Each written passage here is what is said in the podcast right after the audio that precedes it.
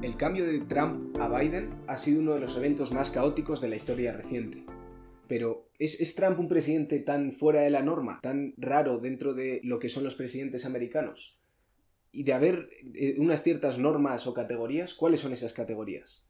Estamos aquí con Alfonso, que nos va a explicar un poco dónde encaja Trump y dónde encaja el resto de presidentes.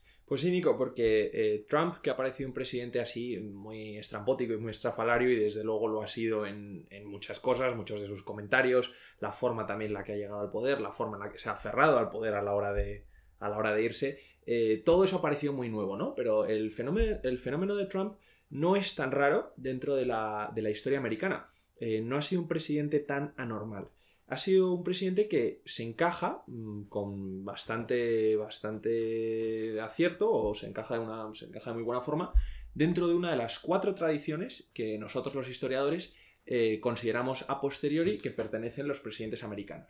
Entonces, o sea, por aclarar un poco, estás diciendo que podemos clasificar a todos los presidentes en distintas categorías. La mayoría de presidentes, sí, esto es una cosa historiográfica, no es que cada uno se clasifique a sí mismo de una forma, sino que los historiadores lo hacemos, como te digo, a posteriori, pero sí existen cuatro categorías muy determinadas eh, donde hay muchos presidentes que se encajan bastante bien, cumpliendo muchas de las características. Vale, ¿cuáles son estas categorías? Pues mira, la primera categoría que, la primera categoría que hay se llaman los presidentes que son Hamiltonians, los hamiltonianos, ¿no? que vienen del almirante, toman ese nombre del almirante Alexander Hamilton, que fue el primer secretario americano del Tesoro cuando se fundaron los Estados Unidos de 1789 a 1795. Lo fue con cuando era presidente George Washington. Entonces, estos Hamiltonians se caracterizan por tener un enfoque hacia la política exterior o hacia eh, cuál piensan que debe de ser el lugar de Estados Unidos en el mundo, que se parece mucho al que tienen las potencias europeas. Ellos visualizan a Estados Unidos no como una potencia distinta, no como una potencia con una superioridad moral sobre las otras, sino como un actor más, un actor poderoso que tiene que estar en el sistema internacional, pero que admite que no está solo, que hay pues, otras muchas potencias con las que coexistir y convivir. ¿Y estos por qué se llaman Hamiltonians? Este eh, Alexander Hamilton hizo ¿Tenía algún tipo de política especial? O... Pues sí, mira, porque al principio de. Al principio, iba a decir al principio de los tiempos, pero al principio de los tiempos de Estados Unidos, cuando Estados Unidos se consolida como país independiente, hay un enorme debate entre eh, cuál debe ser la postura de Estados Unidos para con el mundo. Si, cómo se debe de llevar con Inglaterra, de la que se acababa de separar, cómo se debe de llevar con Francia, porque Francia acaba de tener su revolución y tenía un sistema de gobierno parecido al de Estados Unidos en el sentido de que ambas eran repúblicas qué debía hacer Estados Unidos eh, respecto a las colonias españolas, cuál iba a ser su lugar en el mundo, definitivamente. Y eh, Alexander Hamilton lo que decía es que Estados Unidos tenía que ser una potencia más. No podía asumir ningún rol distinto, no podía asumir un rol de libertadores, que era lo que muchos decían en ese momento, que Estados Unidos había nacido de una forma tan extraordinaria, tan excepcional, que su misión en el mundo era liberar a los pueblos oprimidos por imperios, de la misma forma que ellos habían liberado del imperio británico. Sí. Pero Hamilton dice que no, que eh, la única forma de que Estados Unidos pueda eh, sobrevivir en el largo plazo, porque estamos pensando en Estados Unidos ahora, que es un país eh, muy fuerte, la de las mm, superpotencias del mundo actual, pero en 1776, cuando se independizan de Inglaterra, no lo eran para nada, eran solo las 13 colonias de la costa, acababan de, en 1783 ganan la guerra, pero aún así mm, están muy debilitados, tenían que pensar cuál iba a ser su lugar en el mundo. Y Hamilton piensa que no pueden estar haciéndole la guerra a todo el mundo simplemente por el ideal republicano o por el ideal de, liberarse. Entonces Hamilton es lo que en eh, la historiografía se llama un político muy de la balanza de poder de que considera que el mundo son equilibrios y que las potencias más inteligentes son las que hacen por preservar ese equilibrio y no hacen por, eh, por destruirlo. Y ha habido muchos presidentes que han seguido el ejemplo de, el ejemplo de Hamilton, además presidentes muy modernos. Eh, pues por ejemplo, eh, FDR, Roosevelt, el segundo Roosevelt, que fue presidente en, de 1932 a 1945, era un presidente muy, muy Hamiltonian y tiene una, doctrina que él quiso imponer, pero murió antes de tiempo, cuando estaba llegando a su fin la Segunda Guerra Mundial, que era la doctrina de los cuatro policías del mundo. Y pensaba, eh, FDR pensaba que Estados Unidos, la Unión Soviética, China, que no era entonces la China comunista, sino era la China eh, nacionalista, e Inglaterra, iban a ser cuatro policías, las cuatro grandes potencias que iban a mantener el equilibrio en el mundo. Eso es un concepto muy hamiltoniano, en ese sentido de que los cuatro grandes se reparten el poder y equilibran el poder para que no vuelva a haber una guerra.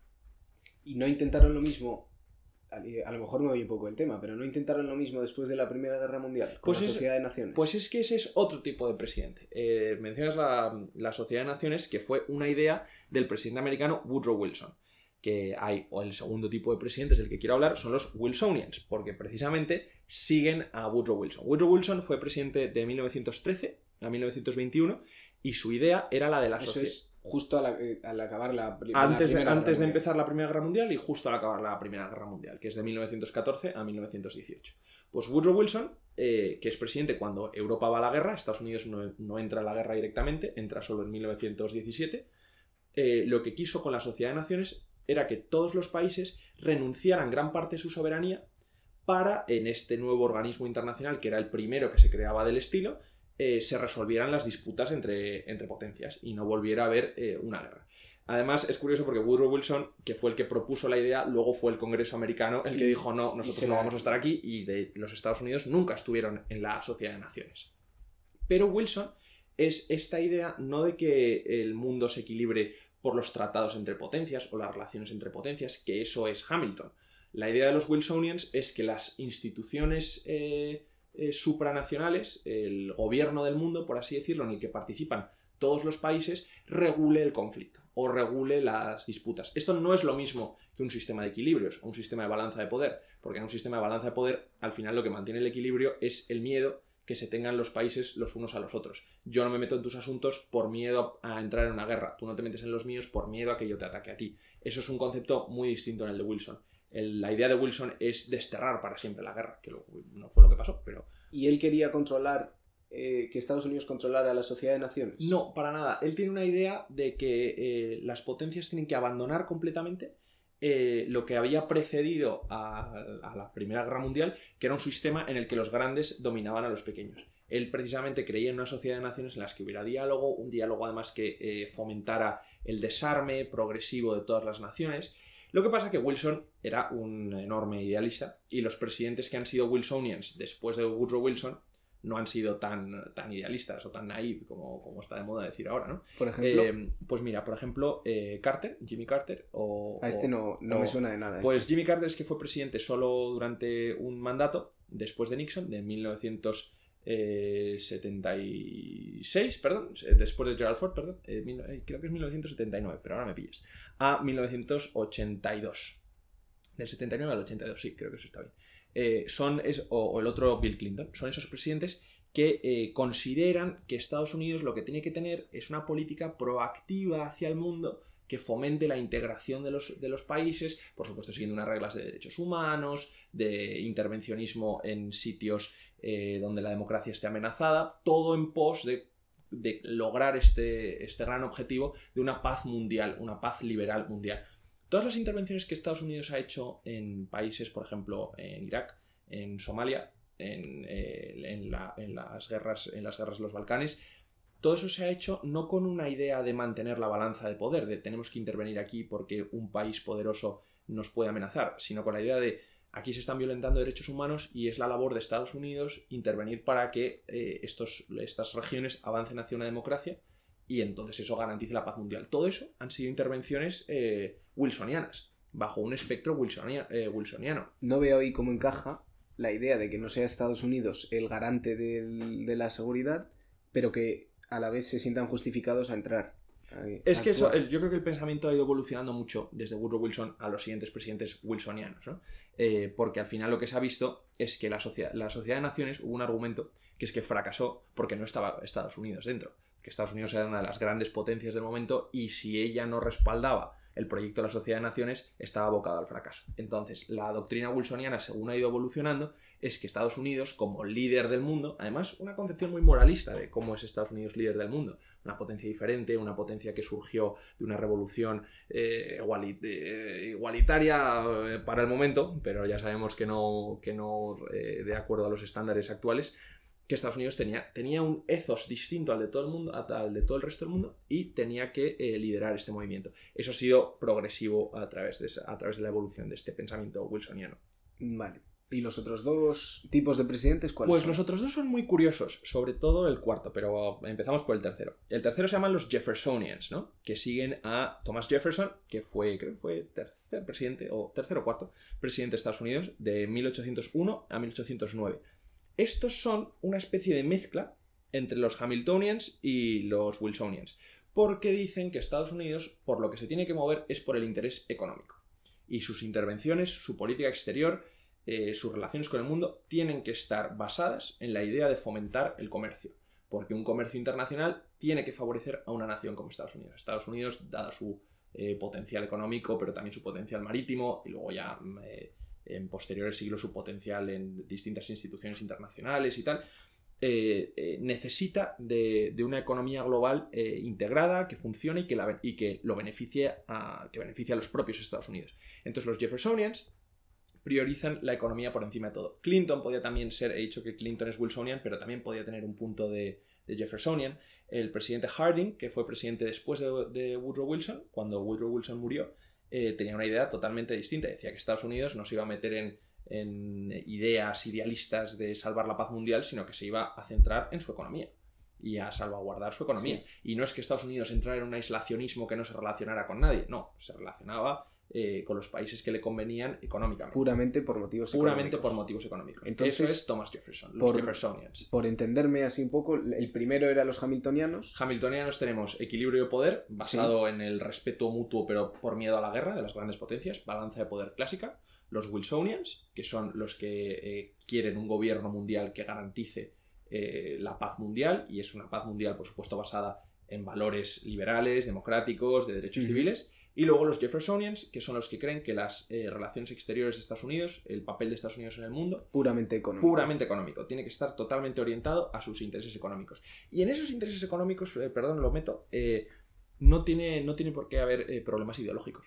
Eh, si beneficia la economía de Estados Unidos, pues por ejemplo, un pre- si ahora hubiera un presidente Jeffersonian, que yo creo que Biden no lo es, la relación con China sería totalmente distinta a como es. Ahora mismo Estados Unidos ve a China como una amenaza estratégica, en el sentido de que es una gran potencia que está en ascenso. Eso es una interpretación Hamiltonian. Si fuera una administración caracterizada por ideas más eh, jeffersonianas, tendrí- eh, verían a China no como una amenaza estratégica, sino como una pareja económica. Es decir, China tiene un indiscutible crecimiento económico y Estados Unidos, eh, su economía está muy ligada a la China por una, cantidad de factores. Entonces tenemos que ver cómo encajamos ahí, cuál va a ser nuestra relación y cómo partir a- de- después de eso. Eso no fue, a lo mejor aquí me estoy colando, pero no fue, no fue un poco lo que hizo Trump que le daba mucha importancia a la economía en sus relaciones con China. Es que eso es distinto, porque Trump, eh, me, me- me viene muy bien que menciones a Trump, porque así entramos en el cuarto tipo de presidentes. Son los Jacksonians, que siguen las doctrinas de Andrew Jackson, que fue presidente de 1829 a 1837. Eh, Trump ha dado tanta importancia a China y a la economía americana sobre la China en un sentido no jeffersoniano, sino jacksoniano. Los jeffersonianos habrían, eh, habrían apostado por un comercio internacional que favoreciera una globalización de ese comercio y que eso eh, ayudara a Estados Unidos. La idea económica de Trump ha sido toda la contraria. Ha sido cerrar Estados Unidos, que Estados Unidos no importe de China, porque estaba considerando que, bueno, eso además no solo estaba costándole dinero a Estados Unidos, sino que las empresas estaban deslocalizando a China porque era más barato, todas estas cosas, ¿no? Los Jacksonians, como Trump, eh, han abogado siempre porque Estados Unidos se aísle del mundo, se preocupe únicamente de los problemas domésticos de Estados Unidos. En eso es por lo que vemos un poco lo de la economía de Trump, es decir, no, que no se vayan empresas a China, sino mm, eh, eh, que se queden en Estados Unidos. Se, se caracterizan además también por una cosa que es el nativismo, que es la idea otra vez de un poco de la superioridad moral de Estados Unidos, pero ellos piensan que nacer en Estados Unidos, que ser americano, eh, te hace distinto a todo el mundo. Y entonces que por eso Estados Unidos no se debería de, de preocupar con el resto del mundo, sino preocuparse de sí mismo. Es una concepción parecida a la de los Wilsonians, pero a la vez radicalmente distinta. Los Wilsonians pensaban que porque Estados Unidos es tan excepcional, tiene la labor Tenía de, que gobernar de el mundo. no solo gobernar el mundo, pero ayudar al resto del mundo. ¿no? Y los Jacksonians es todo lo contrario. Es eh, encapsularse dentro de uno mismo. Son los, los grandes presidentes aislacionistas han sido Jacksonians. Y esto ha, ha influido, perdona aquí que, que- que te corte, pero ha influido en, en la decisión que tomó Trump de salir de Afganistán. pues sí, la de Afganistán sí, porque es una de esas ideas de Estados Unidos no tiene que gastarse su dinero en, en la seguridad del mundo. Es otra de las decisiones que ha dicho Trump de la OTAN es una cosa que ya no le ha dado tiempo a acabar con la OTAN, pero sí ha criticado mucho a la OTAN, a todo este tipo de organizaciones que Estados Unidos lidera. Sería ese tipo de organizaciones serían organizaciones wilsonianas, por así decirlo. Eh, la OTAN no. La OTAN es una, es una, organización muy hamiltoniana, porque es una alianza militar que eh, se creó para enfrentarse a la Unión Soviética, es poder militar básico. Mantener la balanza de, Mantener la balanza de poder. Pero mira, por ejemplo, todos los tratados, eh, el Acuerdo Transpacífico de Comercio, del que Trump se retiró, ese no, eso, sé cuál es. Eso, pues, eso es un acuerdo que fomentaba el, libre comercio en el área del Pacífico, los países del Pacífico, Australia, China, Estados Unidos. Bastante importante. Eh, Trump se retiró de eso. Le parecía que no estaba beneficiando a Estados Unidos. Eso jamás lo habría hecho un Jeffersoniano, que es un partidario de la economía eh, más globalizada. ¿no? Trump ha sido un aislacionismo eh, americano basado en esa idea del America First. Eso no es nuevo. Eso es una idea muy jacksoniana. Y además hay una cosa muy curiosa, Steve Bannon, que fue eh, el, jefe de campaña de Trump, uno de sus asesores más próximos, que luego cayó en desgracia y vino a Europa a, crear eh, los fenómenos como de populismo de extrema derecha y tal. Básicamente el arquitecto de Trump ha sido Steve Bannon, ¿no? En la, en la campaña del 2016. Bueno, pues Steve Bannon, mm, dicen, esto es una especie de curiosidad, le contó a Trump lo de Jackson, porque yo creo que Trump ni siquiera sabría quién es Andrew Jackson, no creo que haya leído un libro en su vida. Pero le contó lo de Andrew Jackson y le dijo, I love it. Y yo os invito a que pongáis en Google Images eh, Donald Trump Office Jackson Portrait y el retrato que tenía Donald Trump en, la, en el despacho Oval era el de Andrew Jackson. Eso fue todo lo que le divirtió el concepto. Pero volviendo sobre tu punto de Afganistán. Eh, ¿Trump se retira de Afganistán? Sí. ¿Porque no quiere que Estados Unidos tenga un deber con el mundo? Sí. Pero además porque los jacksonianos se caracterizan por un concepto que es el de la guerra total versus el de la guerra limitada. La guerra limitada es uno de los instrumentos básicos de la balanza de poder. Es lo que mm, haría un Hamiltoniano. si peleas en, países periféricos para estratégicos. Si necesitamos intervenir, eh, intervenimos. Porque mm, la teoría de la balanza de poder. Eh, esto ya me estoy yendo un poco por las ramas, pero me vas a dejar un segundo. Eh, porque esta es mi pasión. Sí, no, no. O sea, tiene que ver o sea, es interesante para entender un poco lo de Afganistán. Pues la balanza de poder está regulada por, eh, por, digamos, por una regla, que no es una regla mía, por supuesto, es una regla de Carl von Clausewitz, que es el que escribió sobre la guerra, uno de los tratados más importantes de la guerra y la política, que dice, la guerra es una continuación de la política por otros medios.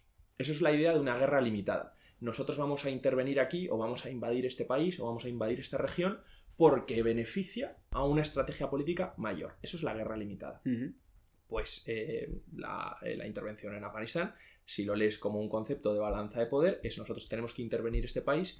La intervención en Afganistán lo motivó porque es un, eh, refugio de terroristas que amenazan a nuestra seguridad global mayor. y sin embargo, el concepto que tienen los jacksonianos de la guerra total es el de nosotros solo vamos a intervenir si es para ir con todo. Si es una guerra que nos amenace directamente a nuestra seguridad nacional, eh, no vamos a ir a la guerra por motivo político o por motivo estratégico, no, no, no, es solo si estamos directamente amenazados. Que en caso de Estados Unidos esto ha sido únicamente la Segunda Guerra Mundial. Eh, en casi ni siquiera al principio. casi ni siquiera al principio, o sea, sería una cosa muy complicada. Yo creo que en términos modernos, hoy en día, eh, una guerra total sería una guerra nuclear, en el sentido de mm, esto nos amenaza directamente y es morir o matar. Entonces es un concepto totalmente lejano del de la guerra limitada de tenemos que intervenir aquí porque sirve a un objetivo mayor. Por eso Trump se retiró de, Afganistán, pero por eso Trump se ha querido retirar de la, OTAN, se ha retirado de muchísimos acuerdos internacionales. Es esa idea de que Estados Unidos va a mirarse el ombligo. Entonces, aunque, por volver un poco a lo que hablábamos al principio, aunque Trump haya sido un presidente estafalario, mm, muy excéntrico en muchas cosas, en sus comentarios y tal, él no ha sido tan distinto él no ha sido tan distinto. Es que Andrew Jackson, cuando fue presidente, pero también antes de ser presidente, era exactamente igual. Andrew Jackson no pensaba que Estados Unidos tuviera que entrar, el Estados Unidos de entonces, en relaciones con Inglaterra. Pensaba que a Inglaterra había que temerla y estar preparados para una guerra total con Inglaterra. Andrew Jackson, antes de ser eh, presidente, era un general eh, bastante prestigioso, eh, fue el que invadió la Florida, cuando la Florida aún era española. Y su opinión era que no había que contentarse con la Florida, que había que estar preparado para una guerra total con España. Entonces es, esa, es un poco esa idea de, un Estados Unidos muy retirado del mundo, mm, eh, preparado para un belicismo máximo y sobre todo la idea del nativismo. Eh, los problemas de, o la postura que ha tenido Trump con la inmigración, con la idea del America First, lo, insisto, ¿eh? no, han sido nuevos, no han sido nuevos. Y se ve en la historia de los presidentes americanos que, no lo ha sido, vaya, que, ha habido otros presidentes que han seguido esto. Puede que Trump haya sido el jacksoniano más reciente. Los jacksonianos eran más comunes en la época anterior a la Guerra Civil Americana y no tanto en el siglo, en el siglo XX, ¿no? y menos en el siglo XXI. Pero ha, sido, pero ha sido interesante su fenómeno. Yo creo que sobre todo porque ha habido lo que se ha llamado el siglo americano, ¿no? de 1916 a 2016. Ha sido un siglo de expansión, poder, expansión del poder americano, de intervencionismo americano en muchísimas regiones del mundo, y cuando eso ya no ha podido dar más de sí, el fenómeno obvio que iba a surgir era el, era el completamente opuesto, que era un presidente jacksoniano como Trump. Entonces Trump no ha sido tan raro no ha sido tan raro para nada. Además, encaja bien lo de los 100 años, ¿eh? desde casi Perfectamente. la, desde que, Primera Guerra Mundial, desde que Wilson, desde que entran. desde que está Wilson en el poder, fíjate, que es el que aboga porque Estados Unidos se abra al mundo, consiga la paz mundial, hasta que entra Trump en, la Casa Blanca. De, de, 1917 entra Estados Unidos en la Primera Guerra Mundial, 2017 se convierte Trump en presidente. Y ¿Y, qué presidente necesitamos ahora? Porque ahora con este ha causado una reacción importante Trump y ahora tenemos a Biden en, el poder en Estados Unidos. Eh, ¿Es este el tipo de presidente que necesitamos? ¿Qué tipo de presidente es Biden? Pues eh, yo creo que Biden todavía es un poco pronto para definir qué tipo de presidente es, ¿no? Trump se vio muy claro, pero, pero Biden, eh, Biden todavía falta tiempo. Yo creo que Biden va a ser un Hamiltonian, como lo fue Obama en, su, en su momento. Obama se pensaba que iba a ser un Wilsonian, que iba a ser muy idealista y todo, y al final fue mucho más realista y mucho más pragmático, como harían los, de poderes. Sí, como harían los Hamiltonians. Y respecto a lo que le conviene al mundo o no, yo creo que al mundo occidental, a lo que se llama el orden internacional liberal, que otro día hablaremos de él si quieres, este compendio de lo que, lo que estructura el occidente político, lo que mejor le puede venir ahora mismo es un presidente que sea Hamiltonian. Porque dado el ascenso de China, el ascenso de, el ascenso de India, el ascenso de Brasil, de las grandes potencias, la amenaza de Rusia, que Rusia todavía es una potencia considerable, y el Brexit, yo creo que estamos yendo hacia un mundo eh, en el que ya no va a haber eh, dos potencias como lo había en la Guerra Fría, sino que va a haber múltiples potencias a las que habrá que tener en consideración, que tendrán un gran impacto o que ejercen mucho poder sobre el sistema internacional. Y lo mejor para regular eso es una teoría de balanza de poder, que es la que tienen los Hamiltonians. Pero para los americanos eh, los americanos eh, ciudadanos, que muchos de ellos no se quieren gastar su dinero en la paz mundial, ni quieren gastarse dinero en intervenciones exteriores, ni sobre todo quieren que les vuelvan ataúdes cubiertos con su bandera, que eso es otro proyecto importante, otro problema importante, perdón, querrán un presidente que, no sea tan intervencionista y es muy posible que vuelvan a querer un presidente jacksoniano, lo hemos visto en las mm. elecciones americanas, estuvo ahí, ahí. Sí, sí, sí, muy ajustado. Muy ajustado. Pues pues nada, Alfonso, muchas gracias por contarnos aquí los distintos tipos de presidentes, hamiltonianos, wilsonianos, jeffersonianos y jacksonianos, muchos ianos ahí. Pero bueno, me alegro que pues os ayude a entender un poco más cómo funciona la política americana exterior, que no es tan arbitraria, sino que sigue unas pautas muy marcadas a veces. Pues nada, muchas gracias y nos vemos la semana que viene por aquí. Pues hasta la semana que viene.